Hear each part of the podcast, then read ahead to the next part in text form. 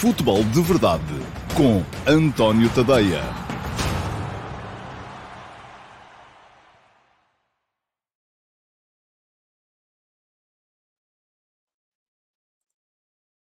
Ora então, olá, muito bom dia a todos. Ainda entrou aqui o cartão do dentro de momentos uh, que não devia ter entrado. Pronto, isto é da falta de prática, não é? Foi muito tempo sem fazer o futebol de verdade e às vezes, em vez de clicar no botão da direita, clico no botão da esquerda e a coisa não funciona tão perfeitamente, mas vamos todos melhorar, uh, porque o futebol de verdade está de volta desde ontem, após uh, mês e meio de interrupção, e vem para ficar durante toda a época. Aliás, ainda ontem um de vós me perguntava uh, nas perguntas que são feitas em diferido no meu canal de YouTube, que são aquelas que são depois selecionáveis para a eventualidade, deveriam ser pergunta do dia.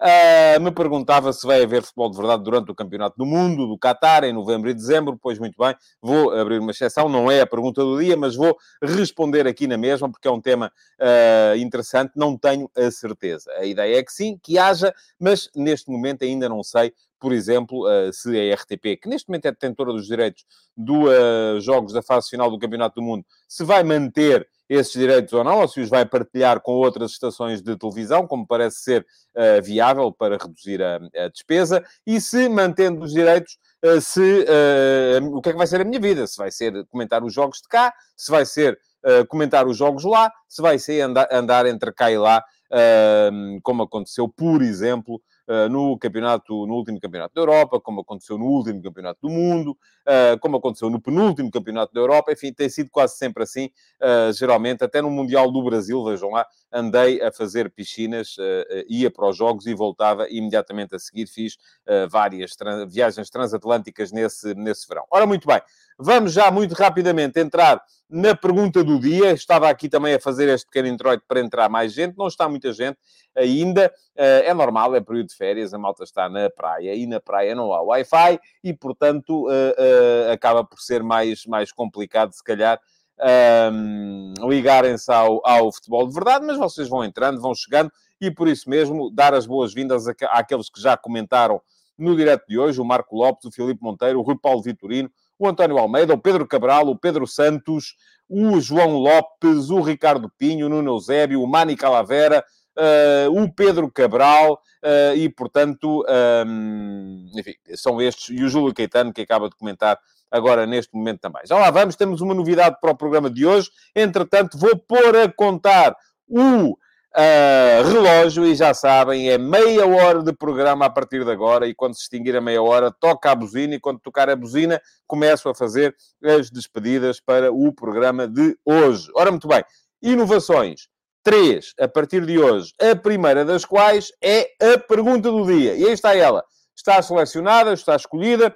A pergunta do dia de ontem foi feita pelo Josias Martin Cardoso. Uh, Parece-me um tema interessante de explorar do ponto de vista conceptual. Uh, e pergunta-me o Josias se, eu acredita, se acredita na hipótese que tem sido veiculada pela imprensa especializada de que Ruben Amorim possa vir a apostar num 4-2-3-1. Uh, obrigado pela sua pergunta, Josias. Já sabem, para se habilitarem a ter a pergunta do dia, não ganham nada, a não ser o, o, o facto de a pergunta ser respondida aqui no direto, a abrir o programa do dia seguinte. O que têm que fazer é, até podem repetir as perguntas que fizeram no direto e os comentários que vão fazendo no direto. Uh, e algumas perguntas aqui que estão a aparecer no direto são interessantes. Podem repeti-las, têm é que o fazer depois.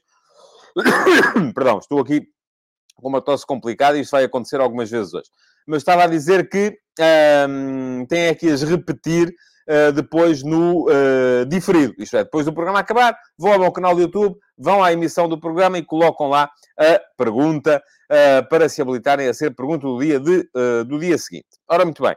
Para lhe responder, Josias, acho que não.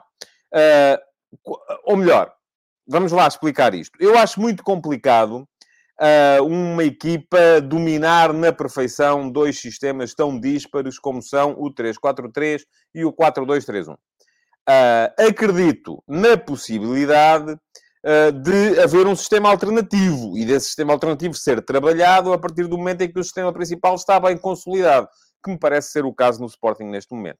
Acho que o uh, 3-4-3 neste momento já está consolidado, já está rotinado, os jogadores já sabem como é que se joga assim, já jogam praticamente de olhos fechados. Não tem havido muitas alterações uh, em termos de sistema na equipa do Sporting, em termos de ideia de jogo também, e, portanto, aquilo em que eu acredito é que, a partir de certo momento, o Ruben Amorim possa começar a trabalhar, ou melhor, em vez de estar sempre a trabalhar taticamente o 3-4-3 nos treinos, possa começar de quando em vez também a introduzir ali alguns treinos para que os jogadores possam habituar-se a jogar num sistema diferente no 4-2-3-1. Agora, não acredito, uh, ou melhor, há quem o faça e há quem tenha sucesso fazendo, mas acho muito complicado uma equipa ser capaz de ter sucesso uh, variando uh, algo tão fundamental como o sistema.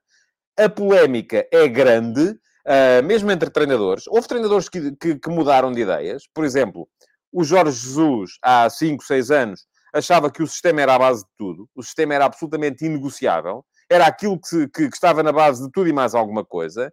E, nesta última época, já achava que não já achava que podia ir variando o sistema. Eu, pessoalmente, continuo a achar que o sistema é, de facto, a base de tudo. Que o sistema é fundamental. Os posicionamentos, é claro, e podem dizer mas o futebol é dinâmica. O futebol é uma equipa ser capaz de... Os jogadores não ficam parados. Isto não é matraquilhos. Uh, o que importa não é o sistema, são as dinâmicas. Certo. Mas os posicionamentos são absolutamente fundamentais. E uma equipa que domina os posicionamentos consegue ganhar em cada passe, em cada dois toques, consegue ganhar uma fração de segundo que pode ser muito importante na capacidade para desequilibrar o, um, o adversário.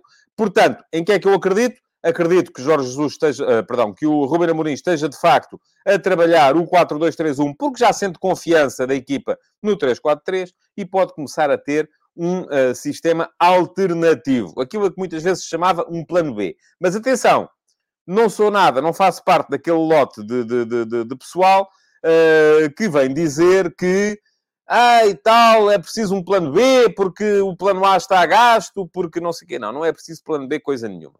Houve grandes equipas no futebol mundial que jogavam sempre igual. Olha o Barcelona, do Guardiola. Sempre igual. Depois pode haver ali algumas nuances. Uh, há um jogador que baixa mais um bocadinho num dia do que no outro. Há outro que vai mais para dentro em vez de estar tão fora. Pronto, isso são nuances, mas a base é sempre a mesma. E eu acredito nisso. Porque quanto mais uh, uh, alternativas se forem trabalhando, isto é como tudo. Se vocês são os melhores do mundo a fazer arroz de marisco, e se fazem arroz de marisco todas as semanas, se de repente passarem seis meses sem fazer arroz de marisco e começarem a fazer uh, picanha na grelha, é normal, quando voltarem a fazer arroz de marisco, a coisa não vos saia tão bem. Porquê? Porque não está tão bem rotinado. E com os sistemas das equipas é assim também. Se uma equipa começa a trabalhar muito o plano alternativo, é normal que o plano A comece a sair um bocadinho menos bem. E, portanto, aqui não há, uh, não há possibilidade de ter, e eu gosto desta expressão, o sol na eira e a chuva no nabal. Diz o João Bento, acredito num 4-2-3-1 em certos momentos em que é preciso desbloquear um resultado. Eu acho que até a questão é um bocadinho mais uh, para manter a segurança defensiva, sobretudo em jogos da, uh, da Champions. Uh, e também acredito que nessa possibilidade possa aparecer um 3-4-3, mas com os dois avançados de apoio a surgirem muito mais próximos dos dois médios, para garantir uma, uma melhor. Um melhor, uma melhor ocupação de espaços naquela, naquela zona. Uh, diz o Kaulitovski, ontem fiz a pergunta sobre o Morita e era especificamente se jogava a 6 ou a 8. Uh, ah, eu, eu, não sei se lhe respondi diretamente, mas falei sobre isso. Uh, e aquilo que eu disse na altura foi que acredito que, sobretudo sem ter um jogador, ou sem ter duas opções tão claramente para ser 6, como eram Palhinha e o Garte, Uh, com Palhinha e o Garta, o Sporting podia, agora joga o Palhinha, amanhã joga o Garta, depois da manhã joga o Palhinha, depois joga o Garta. Mantinha uma lógica de ter sempre um 6. Eu acho que o Sporting vai fazer muitos jogos, sobretudo a nível nacional, uh, com dois médios. Sem que haja um 6 ou um 8. Imaginem, uma equipa em que jogue, por exemplo, Morita e Mateus Nunes, para descansar o Garta, uh, será uma equipa que não tem claramente um 6. E, portanto, uh, uh, acredito que possa ser isso a, a acontecer. Bom, uh, está arrumada a pergunta do dia. Não quero prolongar muito mais o tema, porque senão depois não vamos ter tempo para tratar de tudo. Vou colocar a passar aqui em rodapé o link para o meu Substack. tadeia.substack.com. Já sabem, é lá que eu escrevo. Uh, há textos todos os dias. Podem subscrever aqui. Uh, vou deixar um uh, card depois no diferido, para quem me estiver a ver em diferido, já cá terá o card e o link para poderem entrar no meu Substack. Uh, e para subscreverem, há planos gratuitos, não pagam rigorosamente nada e têm o último passo todos os dias, que é a minha crónica de opinião, logo entre as 8 e as 9 da manhã. E depois há planos pagos que, em que se paga 5 euros, uh, perdão, 5 dólares, assim é que é. Neste momento o, o, dólar e o euro já estão na paridade, quase. Portanto, já é quase a mesma coisa. Um, por mês, Uh, e têm acesso a mais conteúdos. Têm para já a série F80, têm a série Eminências Pardas e vão passar a ter, a partir do início da competição, crónicas analíticas dos jogos dos três grandes. Além disso, têm acesso ao meu canal de Telegram, onde uh, podem ouvir os textos lidos por mim. Enfim, não tenho nenhuma voz uh, extraordinária, mas neste momento é o que pode ser. Uh, lidos por mim, para não terem que, uh, muita gente me diz que não tinha tempo para ler e que era porreira, era poder uh, ouvir enquanto ia por exemplo, no trânsito, já têm essa possibilidade através do meu canal de Telegram e vamos ter a partir de agosto também um servidor de Discord só para subscritores premium, uh, em que, uh, tal como o Telegram é só para subscritores premium, em que uh, poderemos debater uns com os outros a atualidade do, do futebol. Portanto, já sabem, é dar lá um salto. Vamos então à segunda novidade do dia e a segunda novidade do dia está aí a chegar, é que vamos ter duas secções perfeitamente distintas no futebol de verdade a partir de hoje. A primeira é esta, chama-se Ataques Rápidos, e vamos lá, são temas do dia, temas uh, que eu vou, sobre os quais eu vou passar muito rapidamente, um, só para uh, os pontuar no futebol de verdade, antes de entrar naquele que vai ser o tema, uh, que é o tema do, do, do, programa e que é aquele que eu espero dedicar mais tempo. Ora, muito bem, ataques rápidos para hoje. Um... Lewandowski já está em Miami com o Barcelona. Escrevi sobre isso hoje no último passo. Poderão, depois no card, ler o texto aqui. Acho. com gripe e uh, depois da gripe veio esta, há um bocadinho de bronquite, não se assustem, não é Covid e, e também, se fosse, também não vos podia transferir ou, ou transmitir através da, da, da, da, da ligação virtual. Uh, mas ia dizer, Escrevi sobre o tema e acho que o Barça está a fazer uma grande equipa, sem dúvida nenhuma.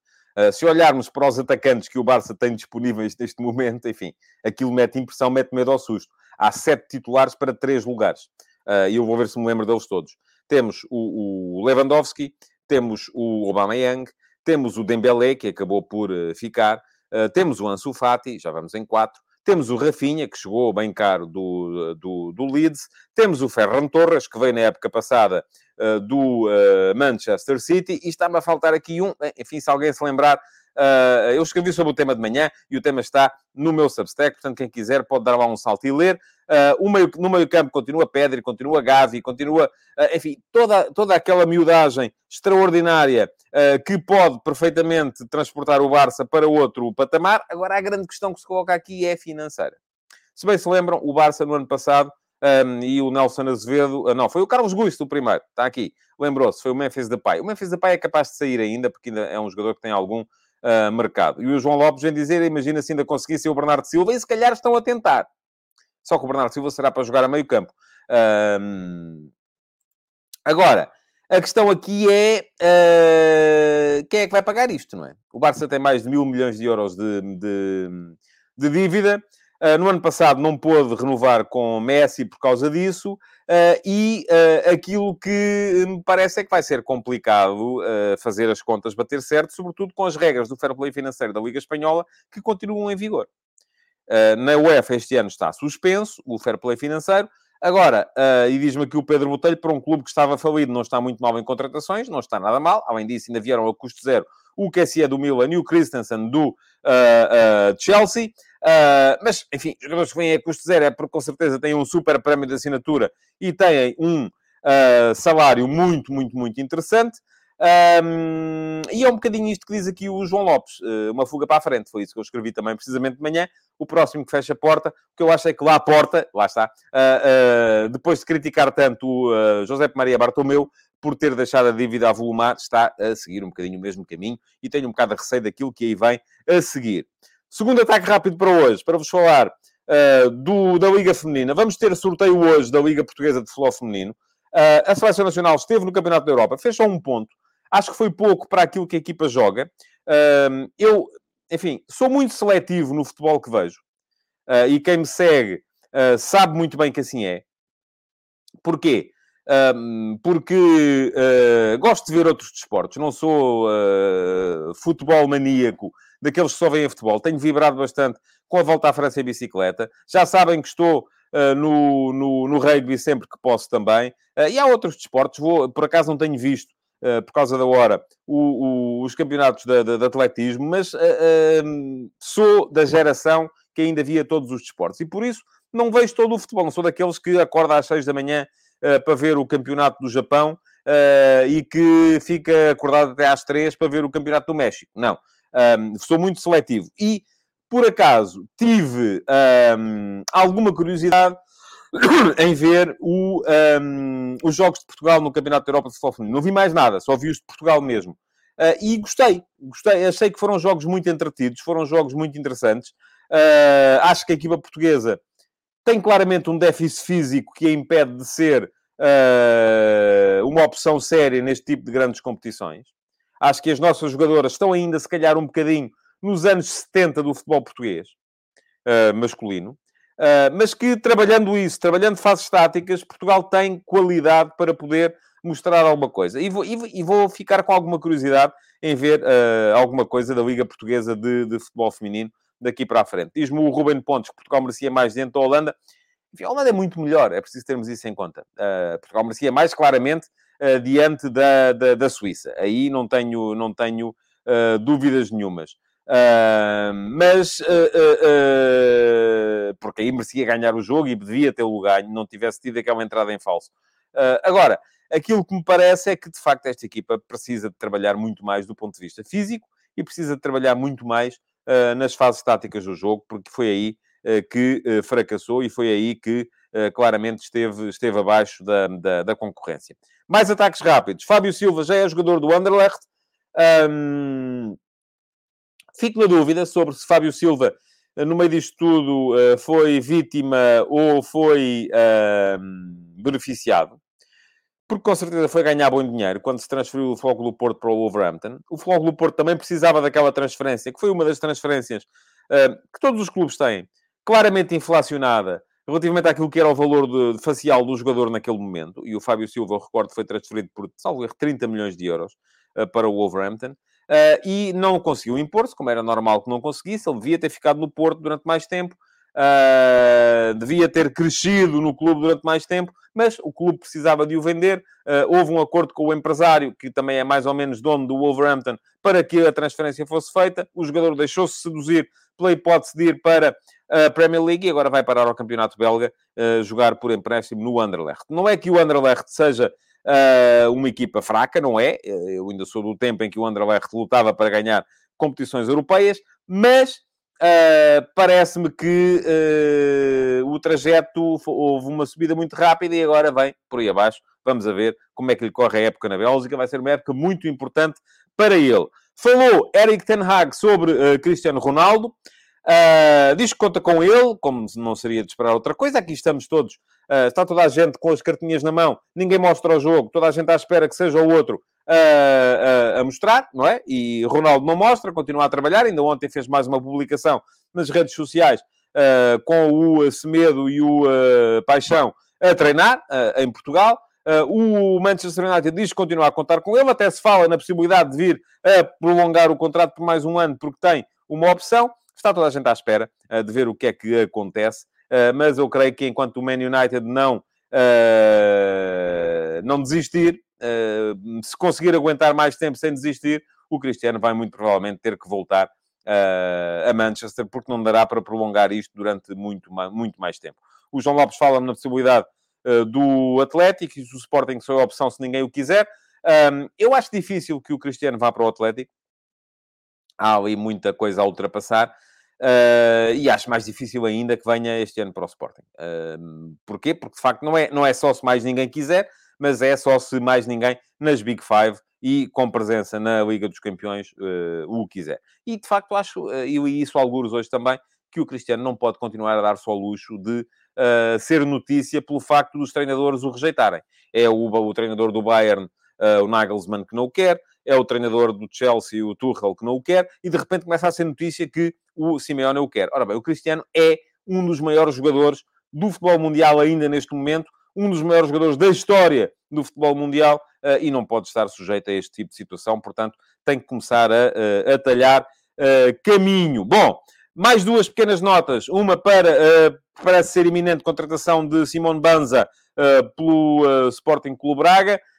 Um, acho que é uma boa aquisição. O Braga falhou o Samuel Lino. Geralmente o Braga faz isto. Vai buscar aqueles jogadores que estão nas uh, equipas que estão numa, numa, num terceiro nível do futebol nacional, aqueles que se, que se destacam, vão parar a Braga e depois o Braga acaba por conseguir vendê-los bem uh, a seguir, quando eles têm sucesso.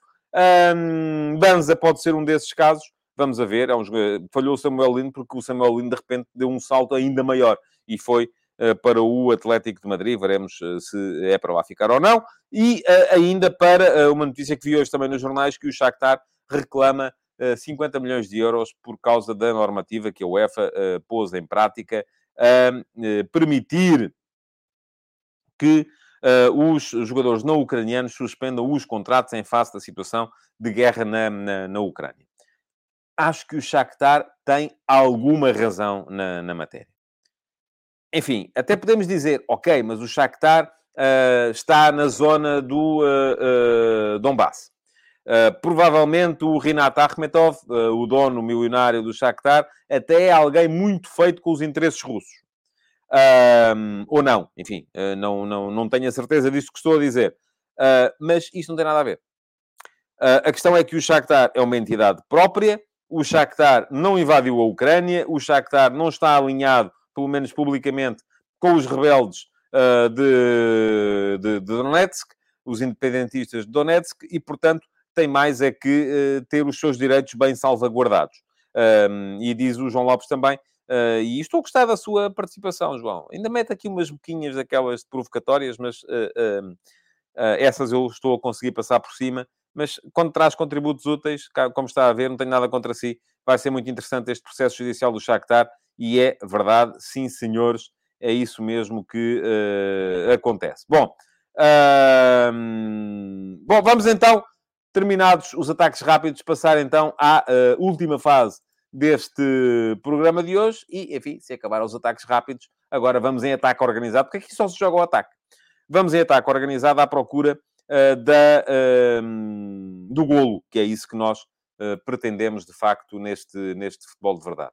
E o ataque organizado de hoje vai ser em torno dos dispensados. e este é um problema que tem afetado, sobretudo, o, o Sporting com Portugal e o Sporting do Benfica. São dois clubes que têm, neste momento, uma série de sedentários uh, problemáticos para, para colocar. E, uh, enfim, podemos até dizer, ok, são jogadores que não servem, são jogadores que não contam e, portanto, uh, é tratar de, de, de, os dispensar. Só que isto não é assim tão simples. Primeiro, porque, por um lado, os clubes esperam fazer algum dinheiro com eles, não é? E o Benfica, aparentemente, está na iminência. as notícias de hoje o que dizem é que Seferovic vai uh, viajar para a Turquia hoje para acertar um empréstimo com opção obrigatória de compra para o Galatasaray. Enfim, é uma opção de compra baixinha. O jogador vai render, salvo erro, 3 milhões e meio de euros, não é muito. Mas é aquilo que pode ser. E, sobretudo, liberta uh, 2 milhões e picos de euros por ano na folha salarial. E é isso também que tem que ser tido em conta. Mas ia a dizer, por um lado, os jogadores estão interessados uh, uh, em manter as suas condições salariais, como é evidente, uh, porque são jogadores que não. enfim, não têm culpa dos treinadores que entram no os quererem. Terão com certeza feito o melhor, dado o melhor de si próprios, e portanto, querem, se estão a ganhar mil, querem continuar a ganhar mil, não, não têm nada que ceder e que dizer, ah, agora só porque o treinador não me quer, vou passar de ganhar mil para ganhar cem. Não. Minha vida é a minha vida e eu estou aqui, tenho mais é que resolver têm mais é que resolver. Por outro lado, perdão, o, o, os clubes uh, um, estão ao mesmo tempo interessados em libertar essas verbas nas folhas salariais. E estamos a falar, neste momento, eu fiz as contas aqui um bocadinho por alto, creio não me enganarem muito, uh, que no Sporting estamos a falar de 15 milhões de euros ao ano. e no Benfica estamos a falar de 18, 19 milhões de euros ao ano em jogadores eh, que não contam neste momento, mas continuam a contar na folha salarial. É muito dinheiro. Uh, mas, por um lado, os clubes estarão interessados em ficar sem, o jogador, sem, sem ter de pagar aos jogadores, sem os ter na folha salarial, mas, ao mesmo tempo, tentar rentabilizar um bocadinho e tentar vendê-los. Só que isso não é fácil. Porque os nossos clubes, enfim, quais são as saídas? Emprestar a clubes do Campeonato Português? Não pagam aqueles valores. Esqueçam e não podem, de forma alguma, depois também exercer opções de compra que não estão dentro da sua uh, capacidade. Segunda hipótese, uh, emprestar a clubes que ainda assim poderão vir a comprar. E aqui, basicamente, falamos de clubes no Golfo Pérsico, uh, Arábia Saudita, Catar, Emirados Árabes Unidos, de clubes eventualmente na Turquia, eventualmente na Grécia, mas para isso é preciso baixar um bocadinho uh, uh, o nível de exigência, porque já estamos a ver os clubes gregos uh, e os clubes turcos, e ainda há bocado dizia aqui, onde é que estava, vou tentar recuperar este comentário, do apanha-bolas de Alvalade, que dizia que o Severovic podia ter rendido mais, porque ainda é um bom, um bom ponta de lança, pois é. Mas a questão é que quem pode pagar mais não precisa dele. Quem precisa dele não pode pagar mais.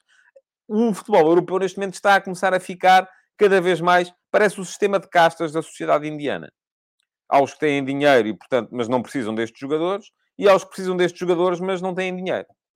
Portanto, ainda há aqui uma casta intermédia, que é a casta dos tais clubes gregos, turcos, eh, que, enfim, podem pagar os salários, mas depois, para pagarem os salários, não estão para gastar muito dinheiro em transferências. E por isso mesmo não é possível uh, conseguir isso. Diz aqui o João Lopes também que o mercado russo e ucraniano eram mercados preferenciais para escoar dispensados, fechou portas e fica mais difícil. É muito verdade. E uh, uh, diz também o Nuno Eusébio, Sérgio Oliveira por 3 milhões é que não se percebe. Enfim, foi um caso, enfim, um bocadinho diferente. Porque eu acho que o Sérgio Oliveira não era bem sedentário. O Sérgio Oliveira era um jogador a quem o Porto prometeu que deixava sair. E, portanto, a partir desse momento, foi preciso arranjar-lhe colocação e lá está. Os clubes grandes não quiseram pagar, os que podiam pagar, foi o caso da Roma, 13 milhões de euros. Não, não vale a pena. A Roma vai assegurar o, Paulo Dybala a, a, a custo zero, pagando-lhe praticamente isso em termos de, de, de, de, de luvas ou de prémio de assinatura. E, portanto, não havendo colocação nos clubes que podem pagar um valor uh, ideal para o clube português, neste caso o Futebol Clube Porto, a coisa baixa para os clubes que, enfim, até pagam o salário, até pagou mais, o Galatasaray, do que aquilo que o uh, Futebol Clube Porto estava a, a, a, pagar, mas ao mesmo tempo não está disponível para dar muito dinheiro no prémio de transferência.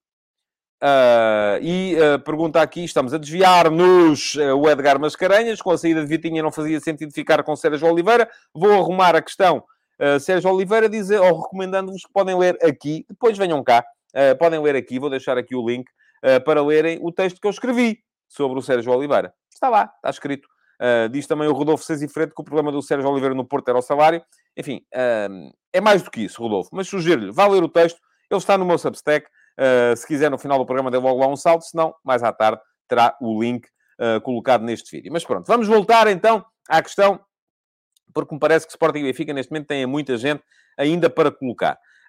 Um, e vou dizer aqui os nomes. No Sporting, uh, são, é, é, absolutamente claro, porque são jogadores que não estão sequer a trabalhar com o grupo do, do Ruben Amorim.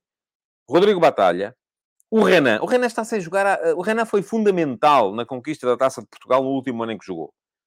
Pelo Sporting. Uh, e está ainda com o Marcelo Kaiser. E está sem jogar há três anos para aí. Dois anos. Enfim, nem sei. Mas está sem jogar há imenso tempo. Re, refém do salário que tem. Porque não tem aceitado nenhuma das situações que lhe têm sido propostas. E lá está. Ele não tem que aceitar. Ele tem um contrato. Garante-lhe aquele rendimento. O treinador não conta com ele. Azar. O clube é que tem que resolver. Mas ia a dizer, batalha, Renan, Luís Felipe acertou, já foi apresentado oficialmente hoje, eh, vai ser emprestado pelo Sporting ao FC Tóquio uh, do Japão. Eduardo, Slimani, uma aposta que não resultou. Esporar, um jogador que, enfim, não quer, o, o Ruben Amorim não, não, acha que não quer aquele tipo de jogador. Ruben Vinagre, enfim, o negócio de Ruben Vinagre é uma coisa muito estranha, mas uh, uh, já falei sobre ele aqui várias vezes, não vou perder mais tempo com isso hoje. E Lori, parece que está na calha para o Passo de Ferreira. Dumbiá. Jovane Cabral. Destes todos, eu acho que o Jovane fazia sentido ainda no Sporting. Uh, mas enfim, eu gosto muito do jogador. Acho que é um jogador que pode desbloquear jogos uh, uh, sem grandes problemas. Ganha pouco. Um, é um jogador que tem qualidade. é um jogador que, de que o Ruben Amorim, por cima, aparentemente nunca teve problemas com ele. Mas, enfim, a opção foi... Perdão. Não contar com ele. Eduardo Quaresma e Pedro Mendes. Estamos a falar, então, neste momento, descontando aqui já o Luís Felipe, mas ainda não o Ilório, porque ainda não é oficial, de 11 jogadores. Ora, mesmo sem estes 11 jogadores, até me podem dizer, e houve muita gente que me criticou por isto, dizendo que, ah, e tal, criticaste o Benfica uh, porque uh, o, um, foi com uh, eh, 38 jogadores para estágio, não foram 38, são, enfim, se contarmos o Enzo Fernandes, que chegou depois, o Lucas Veríssimo, que está lesionado, um, são 41, não são 38, e porque entrou o Gabriel também, entretanto. Uh, o Benfica foi com 41 jogadores para estágio, o Sporting foi com 32. Pronto. Ainda assim há uma diferença de 9 jogadores. A grande diferença, no entanto, para mim nem sequer é essa. É que nos 32 jogadores que o Sporting tem em estágio, estão 10 jogadores que são claramente da equipa B. E vou dizer os nomes. Eles até, alguns até poderão eventualmente vir a jogar na equipa A. Lá está, se houver um plantel curto acima. Se houver um plantel curto acima, e se dos 32 tirarmos estes 10, sobram 22. É um plantel curto há perfeitamente espaço para que estes 10, que à partida serão jogadores da equipa B, possam vir a, a jogar uh, pela equipa A. Alguns deles, pelo menos, aqueles que fizerem sentido. Mas são 10 que estão lá neste momento e que são, no meu ponto de vista, jogadores que não são um problema para colocar na equipa B. Everton. O Assugo, sim, ainda é jogador da equipa B. Renato Veiga. Rodrigo Ribeiro. Nazinho. Mateus Fernandes. O Fatavo. O Luís Gomes. O Chermiti e o uh, Diogo Travassos. São 10 jogadores que estão em estágio com o Sporting e que são, à partida, jogadores da equipa B. São jogadores que não vão criar problemas. Se não jogarem, não criam problemas. Se ficarem de fora de um exercício, não criam problemas. Percebem a hierarquia. No Benfica, a questão é ligeiramente diferente. É que estavam 41 em estágio e destes 41 eu só consigo identificar 8 que são jogadores que podem de repente ir para a equipa B. E atenção, já não coloco aqui uh, nem o, o, o, o Henrique uh, Araújo, uh, nem o Paulo Bernardo, porque são jogadores que já fizeram trajeto na equipa A. Mas pronto, se quiserem juntar esses, são 10. Mas eu não estou a contar com eles.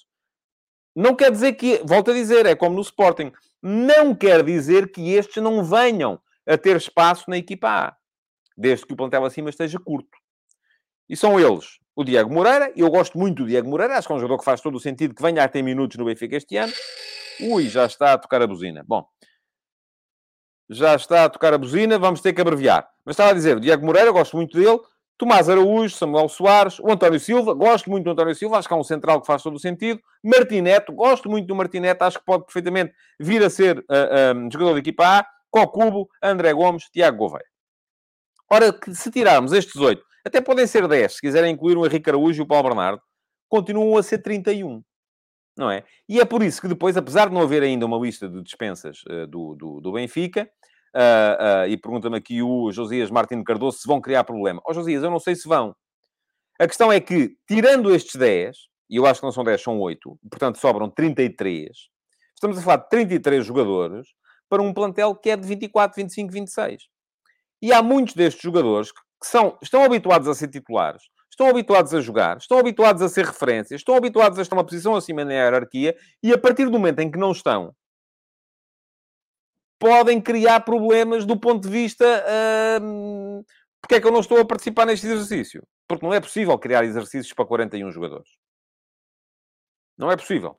Uh, e, portanto, estamos a falar de quem? Segundo os jornais têm dito, eu acho que faz algum sentido esta lista. André Almeida, Meite, Tarapt, Pizzi. E atenção, o Pizzi é um jogador que eu acho que fazia sentido a jogar também. Chiquinho, Diogo Gonçalves, Gil Dias, Rodrigo Pinho, Seferovic, que parece que vai já hoje para o uh, Galatasaray, e Gabriel. Bom, são jogadores que não, é, não, é, não têm o mesmo peso no grupo que têm o, o, o, o Luís Gomes, o Chermite e o Diogo Travassos no grupo do Sporting. Estes podem ser encostados, sabem que o futuro deles é a equipa B os jogadores, estes jogadores de que se fala no Benfica, é muito mais complicado tê-los na equipa B. O problema aqui, volto a dizer, eu acho que isto é normal. Acho que é perfeitamente normal nós termos jogadores que uh, em quem os clubes apostam e, de repente, porque mudam o treinador, a ideia de jogo, uh, porque os jogadores não correspondem, porque contrataram outros que são eventualmente melhores, os treinadores deixam de apostar. E diz-me aqui o Edgar uh, Mascarenhas que Martinete e Henrique Araújo devem jogar com mais regularidade. Eu acho que sim. E o Diogo Moreira e o Paulo Bernardo. Aliás, vou dizer aqui uma coisa: eu acredito mais na possibilidade de Martinete ser jogador de equipa do Benfica do que acredito na possibilidade do Paulo Bernardo ser jogador de equipa do Benfica. Titular. A breve pra... a médio prazo. Uh, porque gosto muito, acho que o Martinete é grande jogador. Um, mas, ia a dizer, é normal, há que assumir as opções. Agora, a questão é como gerir este problema. O Benfica optou por tê-los todos lá, aparentemente para não desvalorizar. Eu acho que isso não faz muito sentido. Aparentemente também porque o treinador os queria ver uh, com os seus próprios olhos, a trabalhar. Enfim, acho que também faz pouco sentido, tendo o Benfica uma pré-eliminatória da Liga dos Campeões, que é fundamental daqui a pouco tempo. Uh, mas, uh, enfim, é algo de que os clubes, tanto o Sporting como o Benfica, vão sair sempre a perder. Mas o normal nisto é aceitar as perdas. E cada vez, e daí, que, daí a grande importância da estabilidade. Porque se formos a ver, dos jogadores que estamos a falar na lista de uh, dispensáveis, vamos lá, do Sporting, há aqui, eu vou admitir que haja aqui dois erros do Ruben Amorim. Slimani, que não resultou, e houve problemas uh, de relacionamento, e Vinagre, se bem que eu acho que Vinagre não terá sido tanto uma aposta de Ruben Amorim, terá sido mais, já o disse aqui várias vezes, um acerto de contas com o passado, uh, uh, com as transferências que o Sporting tinha feito. Desde que chegou o Ruben Amorim, os outros jogadores que aqui estão, não foi o Ruben Amorim que os contratou. Ou já lá estavam, ou foram, uh, ou foram, ou subiram da, da, das camadas jovens. portanto, não há aqui uma, uma, um, um erro. E, portanto, a coerência e a manutenção e a estabilidade podem impedir este problema. No caso do Benfica, estamos aqui a olhar para alguns jogadores que foram contratados no ano passado por Jorge Jesus. Não são muitos, mas Meite, Gil Dias, Rodrigo Pinho foram contratados no ano passado. Uh, outros são alguns jogadores que já passaram da, da, da, de prazo, pronto, não é? Normal. Mas quanto mais estabilidade houver, eu acredito que mantendo o treinador durante mais tempo, um clube tenha menos probabilidade de vir a ter casos destes complicados para gerir. E daí que também, no Porto, não haja assim tantos casos uh, destes para gerir. Porquê? Porque o Sérgio Conceição já lá, já lá está há cinco anos. Bom, já sabem, queria lembrar-vos ainda de mais uma coisa, uh, que uh, continua no meu Substack o F80, e podem ler aqui a edição de ontem, foi Oliveira, um jogador que jogou na Académica na, nos anos 40, portanto já é alguém que ninguém conhece, daquele, de, de, de quem está vivo ainda hoje. Um, e além disso, uh, podem também subscrever o meu canal no YouTube. Uh, vou deixar aqui um link também. Sigam o canal, ativem o sino para terem as notificações. Deixem like, conforme está a lembrar aqui o Eduardo Alves, uh, para que o vídeo possa ganhar vida própria e começar a aparecer aos vossos amigos. E já sabem, podem deixar no diferido perguntas para uh, se candidatarem à pergunta do dia da edição de amanhã uh, do uh, Futebol de Verdade. Amanhã cá estarei mais uma vez, ao meio-dia e meia. Muito obrigado por terem estado cá hoje comigo e amanhã voltaremos então, provavelmente, para falar um bocadinho. E o João Lopes estava a queixar que fala-se muito de Benfica e, e de Sporting e pouco de Porto. João, ainda não vi o Porto, lamento. e em relação à questão de hoje, o Porto não tem, felizmente para o Porto, não tem assim tantos problemas bicudos por resolver. Um, portanto, quando eu falo do Porto, depois o João há de se queixar que eu estou a falar demasiado do Porto. Uh, enfim, há quem goste de se queixar. E o João é assim. Muito obrigado por ter estado aí. E então, até amanhã. Futebol de Verdade. Em direto de segunda a sexta-feira, às 12h30